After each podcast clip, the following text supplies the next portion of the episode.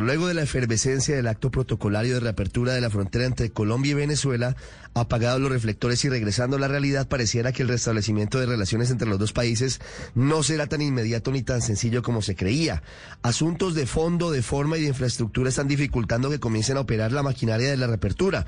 Primero porque la infraestructura de los puentes vehiculares entre la frontera entre Cúcuta y el estado Táchira, es decir, los puentes Simón Bolívar, Francisco de Paula Santander y Tienditas, deben tener una profunda revisión para saber si resisten en la actualidad el paso habitual de camiones y tractomulas o si necesitan una reparación. Ese escenario, actualmente el paso vehicular sigue siendo el mismo que había antes del lunes pasado, aunque hay que decir que se siente la forma en la que bajó la tensión en el paso binacional y por eso aumenta el número de personas que cruzan a pie entre los dos países. En asuntos de fondo la cosa no parece tan sencilla, porque la llave de la reactivación comercial aeronáutica entre Colombia y Venezuela la tiene el Departamento de Justicia de Estados Unidos por cuenta de las sanciones comerciales que pesan por cuenta de los vínculos de altos mandos del gobierno de Nicolás Maduro con el narcotráfico y por constantes violaciones a los derechos humanos. En ese escenario, por ejemplo, la Aerocivil no pudo autorizar a Conviasa para reanudar vuelos Bogotá-Caracas, toda vez que esa empresa está incluida en la lista Clinton. Ese tema frenó, por ejemplo, de manera unilateral desde Venezuela